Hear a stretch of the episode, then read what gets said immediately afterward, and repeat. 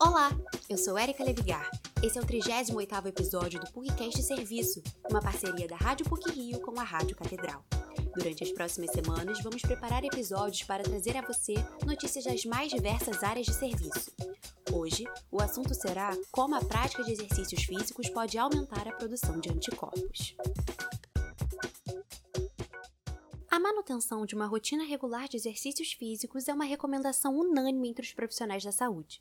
Além de fortalecer a musculatura e melhorar o sistema cardiorrespiratório, um estudo realizado pela Universidade de São Paulo constatou que a prática de atividades físicas faz diferença na produção de anticorpos contra a Covid-19 após a vacinação.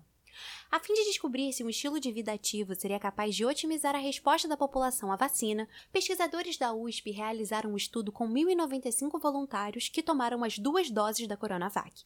Eles foram divididos em dois grupos: participantes com doenças autoimunes, que têm o sistema imunológico mais fragilizado e respondem menos às vacinas, e participantes sem essas doenças. Todos eles foram classificados entre ativos por ao menos 150 minutos por semana e pessoas que não praticavam atividades físicas regularmente. Depois de seis semanas da aplicação da segunda dose da vacina, a quantidade de anticorpos dos voluntários foi avaliada e os participantes fisicamente ativos de ambos os grupos tiveram a resposta vacinal contra a Covid-19 potencializada. Contudo, manter uma rotina de exercícios físicos em uma pandemia não é fácil. Uma pesquisa de comportamento feita pela Fiocruz, em parceria com a UFMG e a Unicamp, revelou que entre os 44.062 brasileiros entrevistados, 62% deixaram de fazer qualquer tipo de exercício físico durante a pandemia e adotaram uma vida sedentária. A estudante de jornalismo da PUC-Rio, Ana Clara Pokeshock, se enquadrava nessa situação. Até março de 2020, a jovem de 19 anos fazia 8 horas de aula de dança de segunda a quinta-feira e mais uma hora extra de exercícios de segunda a sábado. Quando a quarentena foi estabelecida, Ana Clara se sentiu desmotivada a praticar atividades físicas e passou a adotar uma rotina sedentária.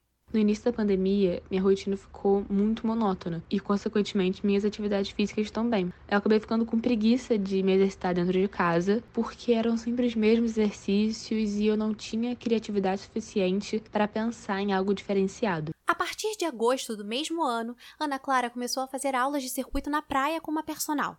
Apesar de achar difícil manter uma rotina de exercícios na pandemia, a estudante os pratica regularmente, porque acredita que eles são uma válvula de escape da rotina cansativa do confinamento. O que me motiva a fazer exercício, além de saber que ele é muito importante tanto para a saúde física quanto para a saúde mental, é o fato dele ter se tornado minha válvula de escape. Porque é o momento que eu saio de casa, eu mudo a paisagem que eu vejo o dia inteiro. Não é mais só o meu quarto ou uma tela de um computador. É rua, é praia, são árvores. Eu mudo o que eu consigo ver só da minha janela. E também é a hora do dia que eu consigo fugir um pouco da realidade e foco mais em mim e no que me faz bem. O sentimento de Ana Clara Pokeshock não é em vão.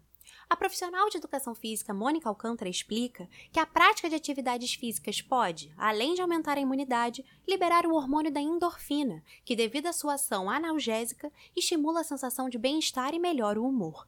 Atuante na área há 20 anos, Mônica confirma que o exercício físico contribui para o aumento da imunidade e, somado à vacina, impulsiona a produção de anticorpos contra o coronavírus. O exercício físico ele pode contribuir sim com o aumento de imunidade. E tudo isso pode acontecer devido à presença das citocinas, que são substâncias que podem agir a favor de um mecanismo pró-inflamatório ou desencadear de uma resposta anti-inflamatória. Já o exercício regular, ele interfere nesse balanço. Juntamente com a vacina, ele vai aumentar a, sua chance né, de, de boa resposta para a vacina. A profissional de educação física ressalta que existem diversas maneiras de manter-se fisicamente ativo dentro de casa, desde a realização dos afazeres domésticos até o uso de sacos de arroz como pesos, as alternativas dependem da criatividade de cada um.